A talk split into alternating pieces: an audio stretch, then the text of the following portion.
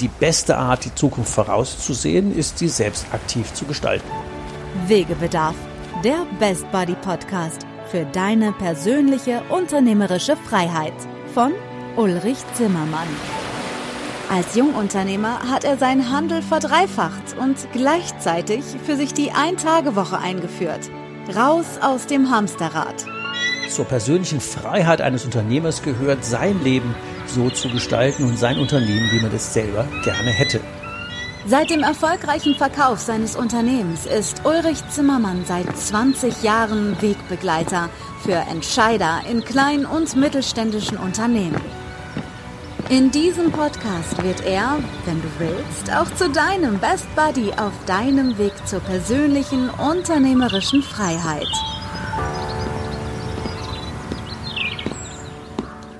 Ja, hi und hallo, hier ist wieder Ulrich Zimmermann, dein Best Buddy für deine persönliche unternehmerische Freiheit. Herzlich willkommen zu unserer neuen Folge. Heute geht's um ein Bu-Thema, nämlich das Thema ja Bank und Versicherung.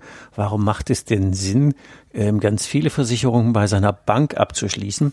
Das ist ja so ein bisschen ein Horrorthema für die meisten. Also beide werden ja gerne verdrängt.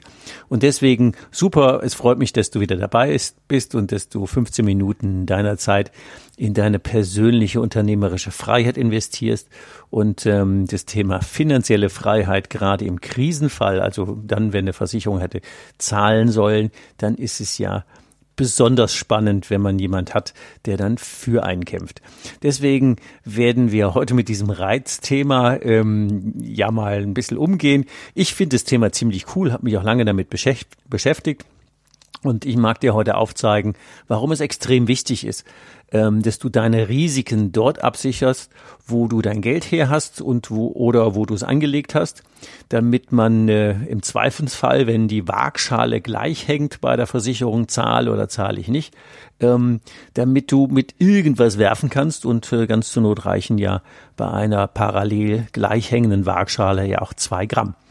Und wenn du die zwei Gramm nicht werfen kannst oder das eine Gramm, dann war die Show möglicherweise jahrelang, hast du dann für nix geschafft, dann ist Ende Gelände. Und ähm, heute in dieser Folge mag ich zumindest meine ganz persönliche Überzeugung davon ausdrücken, äh, warum es wichtig ist, dass du ähm, die wirklich existenziellen Absicherungen bei deiner Bank machst, da wo du am finanziert bist, also nicht bei irgendeiner Bank, sondern da wo du die gleiche Interessenslage oder die die gleiche Interessenlage wie du hast und ähm, welche Versicherungen und Absicherungen du überall woanders machen kannst. Wir durchdenken auch, warum es ähm, nicht so schlau ist, ähm, Versicherungen bei Freunden, guten Bekannten oder gar bei Verwandten abzuschließen. Ich weiß, das ist ein extremes Tabuthema und damit werde ich dem ein oder anderen sicher keinen großen Gefallen tun, aber ich mache das ja hier nicht für Versicherer oder für Banken oder für irgendwas, sondern aus Unternehmersicht für Unternehmersicht, deswegen mit dem Best Buddy Blick. Natürlich überlegen wir auch, ähm, warum es wenig Sinn macht, sogenannte Gegengeschäfte einzugeben. Also sowas wie ich pflaster, ich lasse meinen Hof über Sie pflastern oder ich mache irgendwas bei Ihnen, aber da verschließen Sie dann bei mir als Versicherer auch ein paar ähm, Produkte ab. Warum das ganz wenig Sinn macht. Und ähm, ich weiß, dass das alles sehr haarige Themen sind, aber irgendwann müssen die auf den Tisch und im Zweifel ist deine finanzielle Freiheit, damit auch deine persönliche unternehmerische schlagartig auf deutlich unter Null, wenn du hier strategische Fehler machst. Deswegen dieses besondere Reizthema ähm, mal heute aus wirklich Best Buddy Sicht und wie der Pfälzer so sagen würde, aufpasse, damit ähm, du eben auf Dauer, wenn du gut unterwegs bist, nicht irgendwann mal ganz kalt erwischt wirst, wenn du an manchen Stellen für meine Begriffe einen taktischen Fehler gemacht hast. Ja, am Ende ist es ja, steigen wir mal ein, am Ende ist es ja so, dass eine Versicherung, bleiben wir mal bei dem äh, ungeliebten Thema für viele Unternehmer, Bank und Versicherung, ähm, Versicherungen sind ja am Ende nur eine Wette. Eine Wette zwischen dir und dem Versicherer für den Schadensfall. Wetten, dass die Bude nie abbrennt. Ähm, du wettest für eine Million, bleiben wir mal bei einer netten Zahl. Du sagst, ja, okay, wenn die Bude abbrennt, hätte ich gerne eine Million von dir und die anderen haben kalkuliert, ähm, die Wahrscheinlichkeit, dass die abbrennt, ist relativ null. Ich lasse mir jetzt da, keine Ahnung, ein paar tausend Euro im Jahr vergeben und dann gehen wir die Wette ein. Und ähm, das, was dein Job ist oder was vielleicht heute unser gemeinsamer Job in diesem Podcast sein könnte, zu überlegen, wie du denn die Wettchancen erhöhen kannst, indem du dich an manchen Stellen ein wenig anders als normal verhältst. Ähm, und da bin ich der Überzeugung, dass das Beste, was du tun kannst, und es wird auch am Ende meine Empfehlung sein, dass du von vornherein überlegst, wer hätte denn im Schadensfall die gleiche Interessenslage wie ich, wer wäre im Schulterschluss mit mir, ähm, damit du nicht zwischen den ich nenne sie mal, Fronten aufgerieben wirst, weil am Ende ähm, wirst du weder gegen die Bank noch gegen eine Versicherung irgendeine realistische Chance haben. Die haben die besseren Anwälte, den längeren Atem, äh, mehr Kohle. Also du musst dich da vernünftig oder du musst gar nichts. Aber es lohnt sich, sich vernünftig zu positionieren, dass du im Zweifel ähm, wirklich jemand hast, der ähm, für deine Interessen kämpft.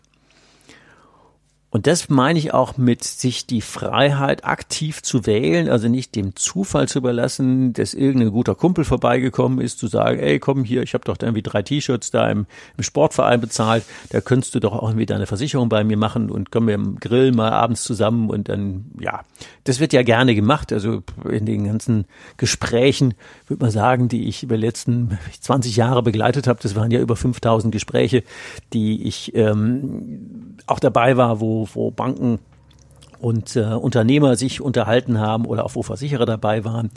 Ähm, da haben wir ja ganz viele äh, positive oder negative Fälle erlebt und ich mag dir mal ein paar Beispiele geben, ähm, die gut ausgegangen sind oder ich fange mal mit welchen an, die nicht so gut ausgegangen sind. Also bei einer, bei einer Begleitung im Rheinland hatten wir einen Fall, der Unternehmer hatte in der dritten Generation ein nettes Handelsunternehmen, 35 Mitarbeiter, ähm, lief ganz gut, hatte, wie das gerne so üblich ist, hatte bei verschiedenen Kumpels seine Versicherung abgeschlossen und die Finanzierung bei der Bank. Also völlig normal, also nichts irgendwie, was man irgendwie in Frage stellen würde im Normalfall, aber was ich dann hiermit auch tun mag. Dann ist irgendwann mal ähm, das Verwaltungsgebäude abgebrannt was ja in Summe nicht so schlimm ist, weil zum ersten hatten die ja eine Betriebsunterbrechung, zum zweiten hatten die ja eine ähm, Brandschutzpolice und zum dritten ja, war doch alles gut. Ja, jetzt war da eben nicht so gut, weil ähm, er hatte alle Versicherungen weit gestreut, um möglichst vielen Leuten einen Gefallen zu tun. Deswegen hat er unter anderem auch die Betriebsunterbrechung von der Feuerpolice getrennt. Und die Versicherer haben den Schaden aufgenommen. Der Betrieb stand ja, also mehrere Versicherer fingen jetzt an zu arbeiten. Also wir mal bei den zwei, die Brandversicherung und die Berufsunfall, äh, die wie heißt, Betriebsunterbrechungsversicherung fingen an zu arbeiten. Die Regelung mit der Brandversicherung dauerte aber länger, Monat eins, zwei, drei, vier, fünf, sechs, sieben. Ja, dann war nur halt blöde, dass die Betriebsunterbrechung nur für sechs Monate abgeschlossen war. Also im Monat sieben, Tag eins, sind äh, 35 Mitarbeiter nach Hause gegangen. Der Unternehmer hat Insolvenz angemeldet und ähm, ist jetzt seitdem ähm, Hartz-IV-Empfänger.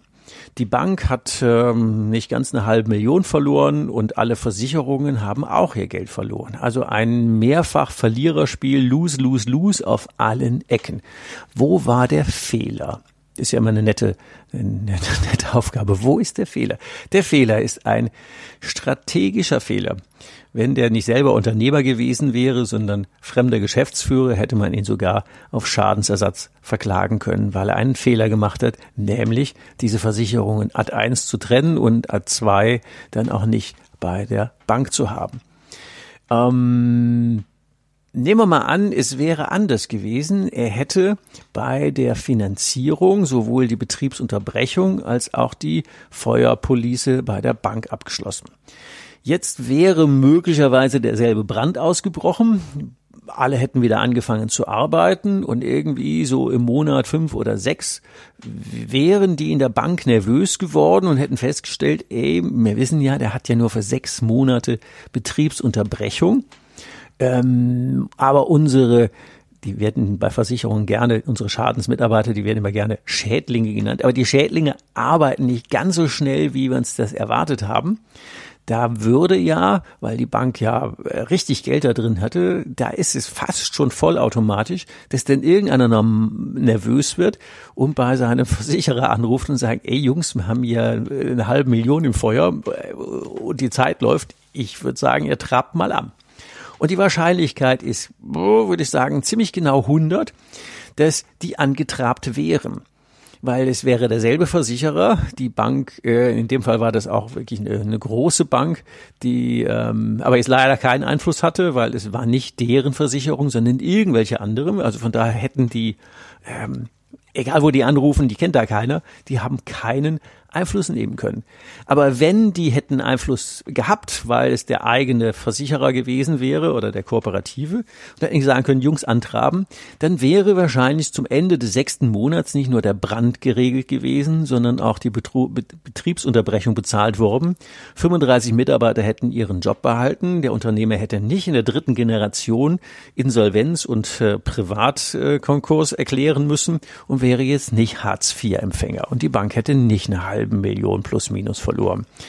Und am Ende haben alle ihre Beiträge bezahlt, also der hat seine Beiträge bezahlt, die Versicherer haben alle ihre Schadensregulierungen äh, bezahlen müssen und ähm, trotzdem ist der Versicherer, Quatsch, ist der Versicherte, also der Unternehmer und seine Mitarbeiter, die haben die A-Punkt-Karte gezogen, weil taktischer Fehler. Das ist ein ziemlich hartes Beispiel und die so Beispiele haben wir ja öfter. Wegebedarf, der Podcast. Die Route. Ich mag noch ein anderes Beispiel geben, das vielleicht ähm, etwas virtueller ist, aber trotzdem kann man sich das vorstellen, nur um dich dazu sensibilisieren. Also nehmen wir mal an, du kaufst ähm, dein privates Haus. Ähm, die Bank empfiehlt dir, kommt, dann machen wir ein Paket raus, du machst auch die ähm, Versicherung bei uns inklusive auch deiner Lebens- und deiner Berufsunfähigkeitsversicherung, weil wir tun ja, bleiben wir bei so mal einer netten Zahl, wir tun ja hier eine halbe Million rein und ähm, macht schon Sinn, das zusammen zu tun. Und du sagst, ach nee, habe ich jetzt so gar nicht. Ich habe ja noch ein paar Kumpels und ein paar Freunde und ich mache die Versicherung bei denen und dann ist alles gut. Die Bank ist dann, will da nicht auf den Keks gehen und sagt, okay, machen wir mal. Ein paar Jahre später gehst du mit deinen Kindern im Wald spazieren. In manchen Gegenden von Deutschland gibt's ja so ähm, nette Zecken, die ein oder andere verwicht dich und naja, das ist halt mit so Krankheiten nicht so ganz einfach. Jedenfalls wirst nehmen wir mal an, du wärst jetzt krank geworden und du hättest jetzt ziemliche Probleme und du könntest deinen Job nicht mehr ausführen und fängst jetzt an, gegen deine Versicherung zu klagen, weil die sagt, nee, also klar, der hat zwar jetzt Probleme, die sind auch heftig, aber naja, mehr wie 50 Prozent ist das als Berufsunfähigkeit definitiv nicht. Und jetzt bist du tatsächlich krank und du stehst jetzt zwischen den Fronten. Die Bank hätte gerne ihre, ähm, ist ja vereinbart, ihre äh, monatlichen Zahlungen für Zins und Tilgung. Ähm, dein Unternehmen läuft aber nicht mehr und die Versicherung hat aber keine Lust, irgendwie dir da monatlich die drei, vier, 5.000 Euro, die vereinbart gewesen wären, zu zahlen und macht auf äh, ja, dicke Hose, lange Welle, wie auch immer. Und du stehst jetzt als wirklich kranker Mensch zwischen zwei Fronten. Die Bank hat den Fall ja lange schon an ihre ähm, Sanierungsabteilung abgegeben. Also der dir bekannte Berater, wo du Vertrauen hattest, ist nicht mehr zuständig. Das macht jetzt die ähm, machen schon die Vollstreckungsabteilung. Das machen jetzt andere Leute in der Bank. Der gute Kumpel, wo du die Versicherung abgeschlossen hast, der ist ja auch schon lange nicht mehr zuständig, weil das macht ja jetzt der Schadensbearbeiter ähm, in der Versicherung und nicht ähm, bei der Vertretung oder beim Makler. Du redest also als ähm, zwischen den Stühlen sitzender mit fremden Menschen, die du krank, die gesund, du hast die schlechteren Karten und die haben den langen Hebel. Und dann stellt sich ja die taktische Frage, kannst du das Spiel überhaupt gewinnen? Ich behaupte, nein. Keine Chance. Du wirst nicht nur, du hast nicht nur deine Gesundheit verloren, du wirst auch noch dein Haus verlieren und du wirst da mit ganz vielen finanziellen Schaden rausgehen, weil du dich an der Stelle falsch aufgestellt hast. Wenn es anders wäre, und ich mache jetzt wieder das Gegenbeispiel, du hättest dem Rat deines Bankers gefolgt zu sagen, komm, ey, wir machen das alles auf einmal. Und du hättest dasselbe Drama erlitten, nämlich dieser Zeckenbiss, kannst nicht mehr arbeiten, dann muss natürlich die Bank dann auch irgendwie regeln, dann kommt natürlich auch die Sanierungsabteilung und hin und her. Und ähm, dann können die natürlich auch schauen, ja, 50 Prozent drauf oder runter, ist der jetzt äh, berufsunfähig oder nicht? Zahlen wir oder zahlen die nicht? Und natürlich wird die Versicherung nicht deswegen einfach nur zahlen. Aber jetzt kommt ja wieder dann der Punkt, an dem ich gemeint habe, sucht er jemand, der die gleiche Interessenslage hat wie du. Nimm mal an, du wärst bei einer regionalen Bank als Finanzierungskunde. Will die regional in der Zeitung stehen und spektakulär verkünden müssen, zu sagen, wir haben dich mit deiner Familie aus deinem frisch von uns finanzierten und von uns versicherten Haus rausklagen müssen, weil wir deine Berufsunfähigkeit nicht anerkannt haben, aber jeder im Ort weiß, dass du tatsächlich wirklich krank bist. Überleg dir dieses Szenario mal und alternativ dazu den Anruf des Bankvorstands bei seinem regionalen Versicherungs Ober ähm, bei seinem Versicherungsmensch, der, was weiß ich, Regionaldirektor oder wie auch immer die alle heißen, ähm, unterwegs sind, sagen, du, wir haben da ein Problem, wir haben dem die Bude finanziert, der ist jetzt wirklich krank. Ähm, deine Schadensmitarbeiter kommen auf die Idee, das sind nur 40 Prozent, wir bräuchten aber 50 für die Auszahlung. Kannst du mal gucken und wie war es denn neulich noch beim Golfen und wie auch immer, wir machen dann eine Kinder. Und ja, vielleicht ist die Wahrscheinlichkeit nicht höher als fünf oder zehn Prozent, dass dieser Anruf was nutzt aber der ist 100% höher, als wenn du gar keine Chance hast. Als wenn niemand für dich kämpft. Und genau dieses Thema ist ja, was ich am Anfang mit der Waagschale meinte. Wenn die Waagschale gleich hängt, zahlen wir oder zahlen die nicht. Dann reichen dir ein Gramm, was du werfen kannst, damit die Waagschale sich in deine Richtung bewegt. Und wenn die ist zu sagen, wir buchen eine halbe Million aus oder wir stehen irgendwie in der Zeitung oder wir finden irgendeinen Weg, der im zweitesten Sinn das Thema Kulanz weit überschreitet. Aber je regionaler die Bank ist, je persönlicher du bekannt bist, desto höher sind deine Chancen, dass du in dem Fall was in die Waagschale schmeißen kannst. Dann bist du zwar immer noch krank, aber du behältst dein Haus und deine Familie und bist nicht auch noch finanziell ruiniert. Und ich mache es deswegen so dramatisch, weil das Tagesalltagsfälle sind, die, ja, die kennt man. Und ich erzähle noch eine dritte lustige Geschichte. Da habe ich einen ähm, Banker begleitet zu einem Unternehmer. Ich sag mal, der war so, ja, sehr von sich überzeugt. Der hat in den ersten Minuten ähm, ja mehr oder weniger erzählt, wie toll das ist, wenn er morgens in die Firma fährt. Das wäre wie bei eBay 321 alles meins. Ne, stimmt ja nicht ganz. Also von den anderthalb Millionen, die die Bank ihm geliehen hatte, ähm, hat er schon 100.000 getilgt in den letzten paar Jahren. Der Nachname war von den Schwiegereltern, der Doktor aus irgendeiner zweifelhaften Uni aus irgendwelchen, ähm, äh, irgendwelchen östlichen Ländern. Ähm, dann erzählte er noch, äh, aber ich weiß nicht, die ein oder andere Story, dass natürlich alle seine Versicherungen bei seinem guten Kumpel Klaus abgeschlossen hätte, weil er mit dem geht das Squash spielen und ähm, für meine Begriffe hat er den Bogen überzogen, als er dann erzählte, dass in der Yoga-Gruppe seiner Frau jemand gesagt hätte, er soll doch keine Berufsunfähigkeitsversicherung, sondern eine Dread Disease Versicherung abschließen. Also für normale Laien, das ist eine Versicherung, die dann zahlt, wenn die, ähm, je nachdem wie es vereinbart ist, wenn da so eine Diagnose kommt in spezieller Art von Krebs oder ein Herzinfarkt oder Schlaganfall. Also wenn eine Krankheit definitiv eintritt, dann wird für diese ähm, auch wieder eine Wette, wetten, dass der nie die und die Krankheit kriegt, dann ist da eine Wettprämie abgeschlossen und dann werden halt auch sehr große Summen bezahlt, ähm, dass im Zweifel ähm, man nicht darüber diskutieren muss, ist er jetzt berufsunfähig, sondern äh, ist die Krankheit eingetreten und dann kriegt er einen sechsstelligen Betrag und dann muss er mit auskommen. Also in Summe ja nicht so unvernünftig, ähm, aber irgendwie kam das alles so arrogant rüber.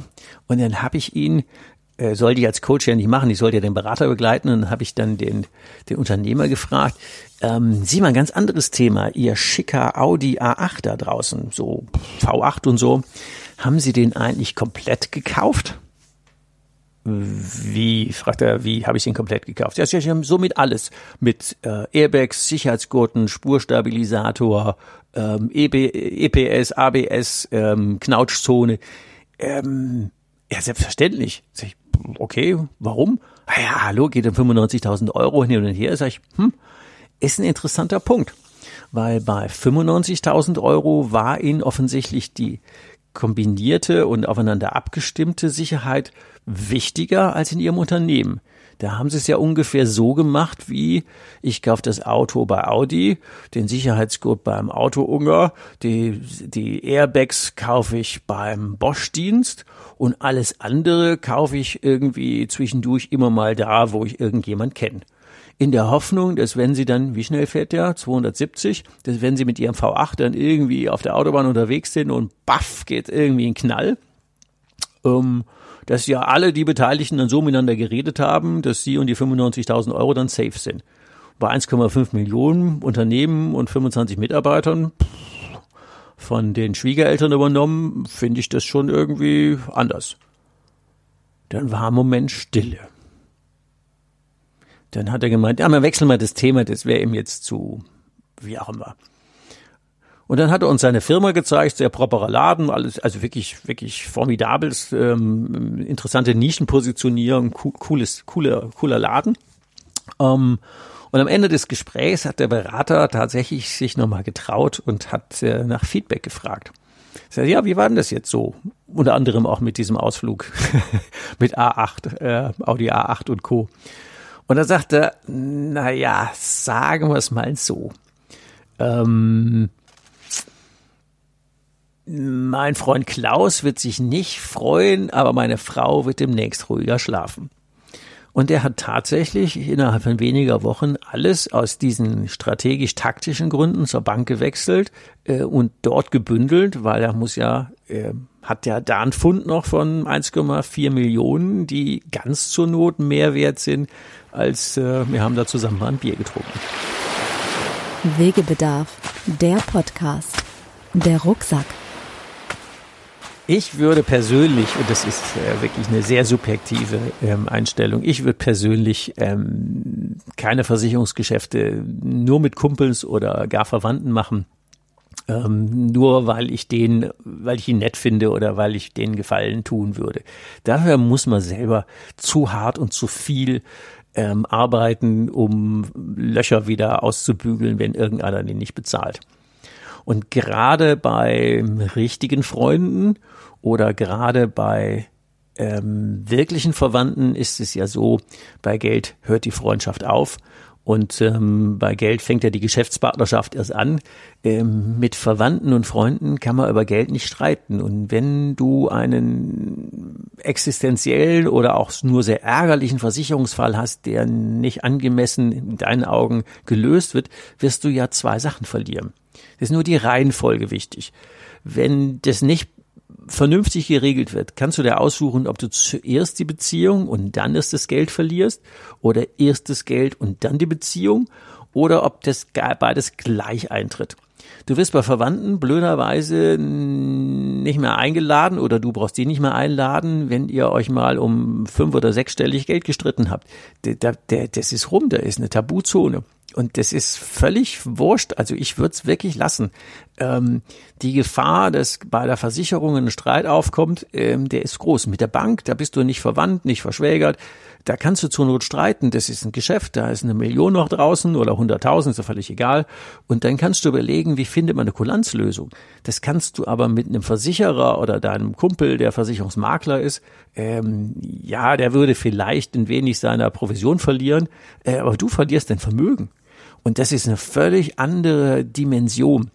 Und der, das, das musst du einfach für dich nutzen, dass ähm, du dringendst vermeidest, ähm, einfach nur wegen Nettigkeiten Geschäfte zu machen, die dich am Ende möglicherweise deine Existenz und deine persönliche unternehmerische Freiheit kosten.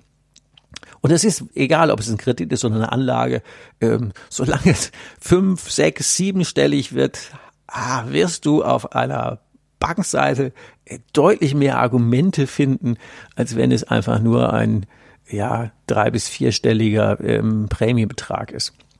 Also kann ich dir nur dringend empfehlen.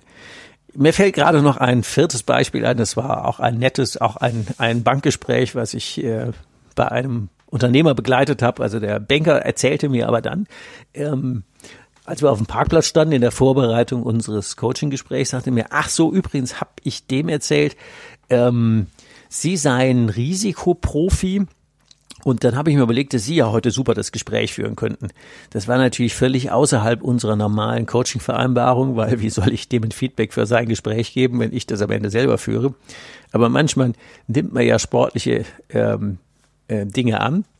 Und dann sagt er, ach so, es ist übrigens so, ähm, der Mensch ist schon Anfang 70, 72, der ist seit 50 Jahren selbstständig, hat hier ein super tolles Möbelhaus aufgezogen da standen wir ja auch schon vor der Tür. Und er hat es mit 22 übernommen, weil sein Vater sehr früh verstorben ist. Und da war das noch eine ganz kleine Schreinerei und das alles, was hier steht, hat der aufgebaut und äh, ist, er ist seit 50 Jahren bei äh, egal wie die heißt, also jedenfalls bei einer Versicherungsgesellschaft ist der in festen Händen. Und ähm, ja, er hätte jetzt so die Idee, ich könnte ja dafür sorgen, dass jetzt nach 50 Jahren diese Versicherungs, das Versicherungspaket zu ihm wechselt. Das wäre ja sowieso einfach ganz gut.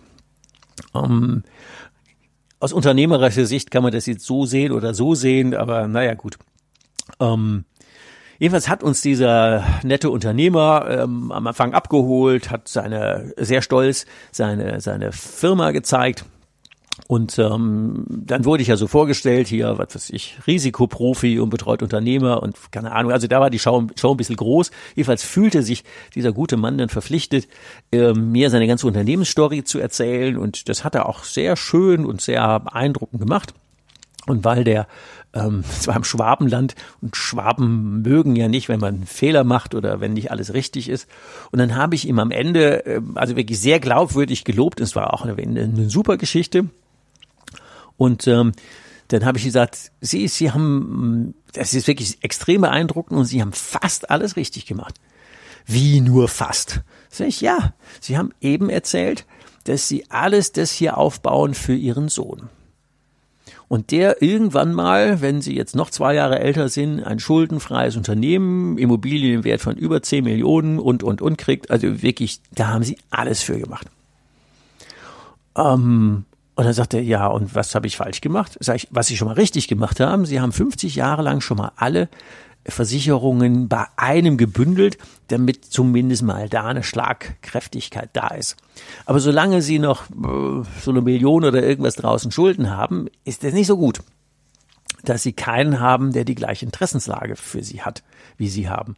Wenn also jetzt mal ähm, Unternehmen abbrennen würde, dann habe ich so angefangen zu erzählen, dachte ich, ah nee, ich nehme das Beispiel, was ich eben hatte mit dem Audio 8 und wende das auf den nochmal an. Und dann habe ich gesagt, sieh mal was anderes. Ähm, was hennen Sie für Auto? Und dann hat er, was soll er da fahren? Natürlich äh, Mercedes S-Klasse, ähm, schwäbischer Unternehmer, ganz bodenständig. Äh, dann sage ich, ähm, wie lange ist denn die? Und dann sagte, äh, wie, was? Ja, ich habe die, die lange Version, 5,60 Meter. Sag ich, okay, dann wären ja 10 Prozent 56 Zentimeter. Da guckt er mich so ganz äh, ungläubig an zu sagen, wo will er denn jetzt hin? Sag ich, und wie schnell fährt denn der? Ja, so runde 270. Sag ich, worauf ich raus will, ist ein Punkt. Wenn Sie jetzt zum Beispiel die A81 runterbrettern mit Ihrem schicken Mercedes und dann zieht ein LKW raus, Sie donnern da mit 270 äh, drauf und dann ist ja die Frage, wo der Motorblock ist. Ist der erst bei Ihren Knien oder 10 Prozent, 56 Zentimeter, oder ist der Motorblock 56 Zentimeter hinterm Fahrersitz? Ja, wie ich denn darauf käme? Sag ich, weil es genügend Untersuchungen gibt, die beweisen, dass die Regelungschancen im Versicherungsfall, wenn Sie da versichert haben, wo Sie finanziert sind, 10 Prozent höher sind als wenn sie die woanders abgeschlossen haben. Und die zehn Prozent setzen sie für ihren Sohn aufs Spiel. Jetzt haben sie 50 Jahre geschafft, um ein solches Imperium hinzukriegen und, und, und, und, und. Und am Ende, das kostet die gleichen, keine Ahnung, plus minus 30.000 Euro Versicherungsprämien, alles zusammen, ob sie da oder da versichern. Nur diese 10% Risikopuffer, also ist der Motorblock erst 56 Zentimeter vor oder hinterm Fahrersitz, die geben sie auf. Da müssen wir auch gar nichts tun. Denken Sie irgendwie in Ruhe mit Ihrer Frau drüber nach, wofür Sie 50 Jahre gearbeitet haben. Nehmen Sie Ihren Sohn, Ihren Sohn dazu und überlegen mal wirklich, ob es Ihnen das wert ist. Weil noch haben wir 1, weiß ich nicht, 1,1 oder was im Mio draußen, die die Bank definitiv weniger verlieren will als ihre, als ihre Versicherung. Das ist halt so. Und er hat tatsächlich in der ungefähr nach einer Woche sich gemeldet und hat dann äh, umgedeckt. Und ich bin jetzt, jetzt nicht dafür unterwegs zu sagen, ihr müsst jetzt irgendwie toll hier Versicherungen alle bei der Bank abschließen und so. Ich will das nur als ähm, Impuls abgeben, dass ihr ähm, drüber nachdenkt, ähm, welche Versicherungen würden denn so bei wem Sinn machen. Also um es vielleicht nochmal auf das Bild zurückzuführen. Wenn du ein Auto kaufst, wie zum Beispiel dieser Audi A8, dann macht es Sinn, dass das, was wirklich existenzielle Risiken sind, also äh, Airbags, Sicherheitsgurte, Spurstabilisator, ähm, ABS, Knautschzonen, dass all die Sachen so miteinander abgestimmt sind, dass äh, deine Sicherheit steigt. Und wo du das Hundesperrgitter kaufst oder den Kindersitz oder ähm, die Sommer- oder Winterfelgen mit passenden Alus, das ist völlig wurscht, weil die einen haben eine ABE und das andere auch. Das ist aber, ist zwar ein sicherheitsrelevantes Teil, aber das ist in sich ein Risiko.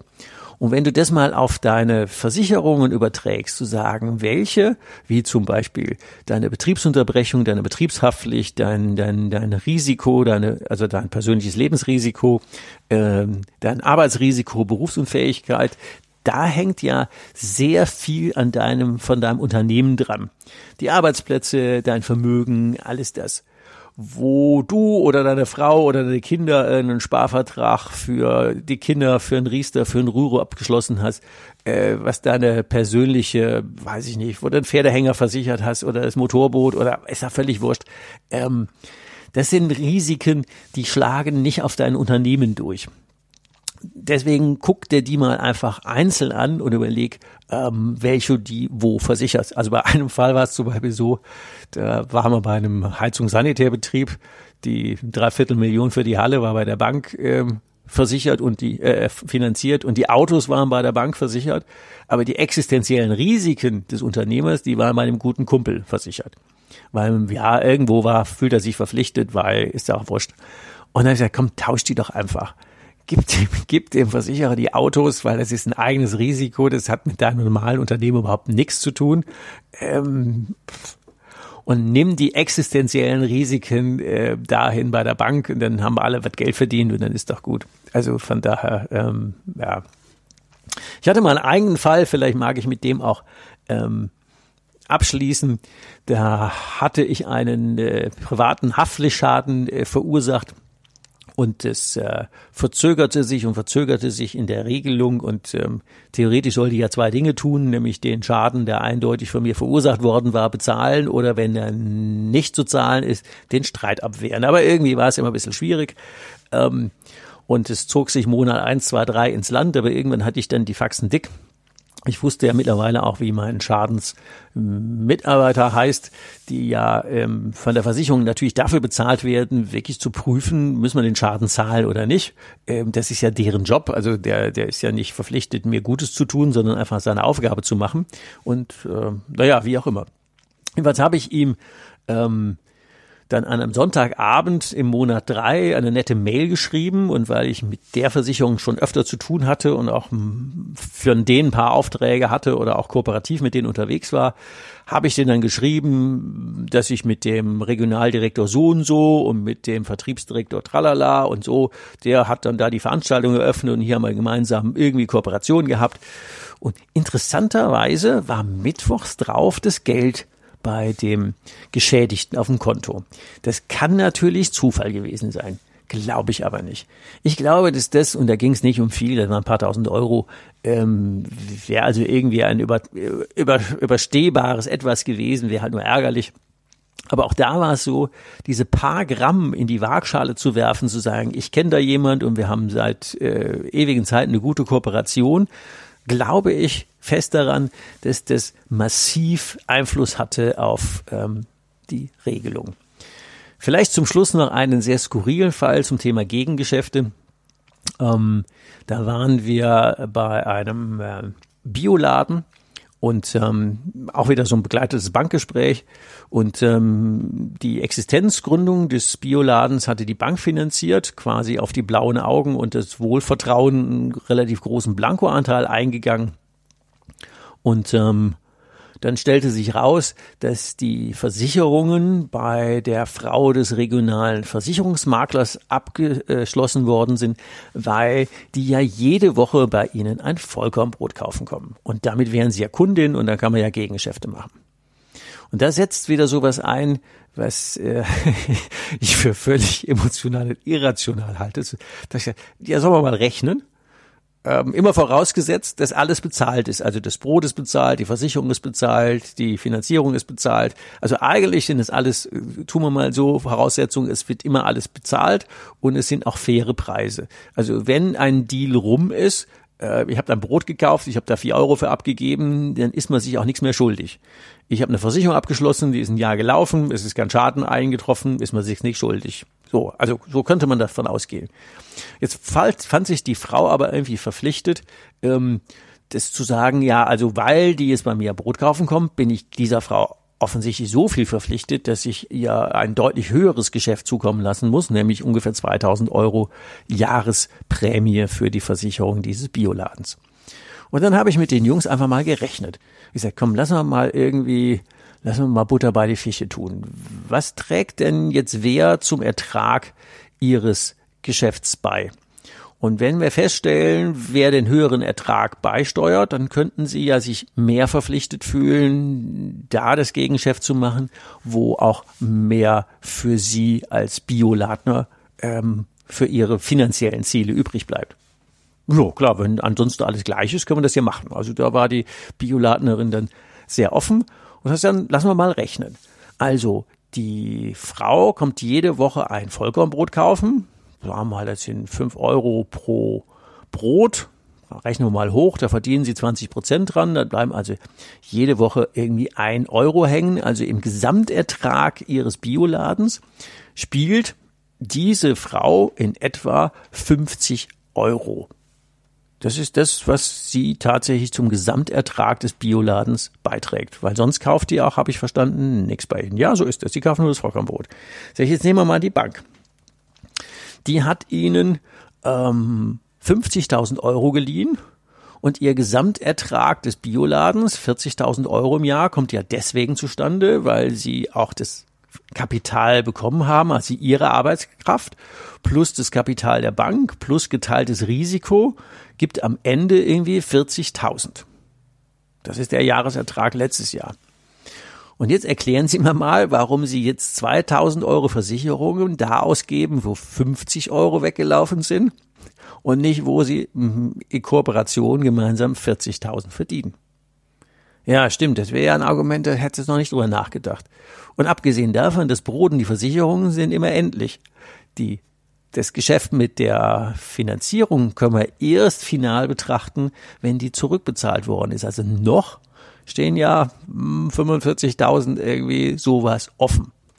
Ähm, also von daher hätten sie eigentlich eine höhere Verpflichtung, wenn das so wäre, da wo das höhere Gegengeschäft läuft.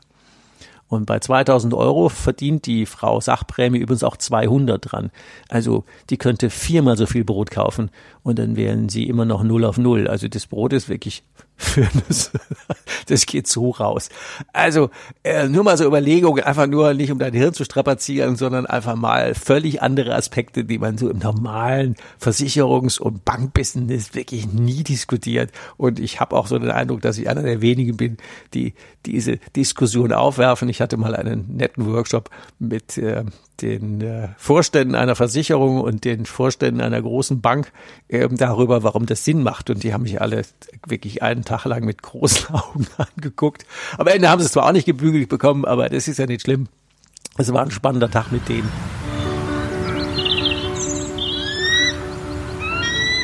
Wegebedarf, der Podcast. Deine nächsten Schritte.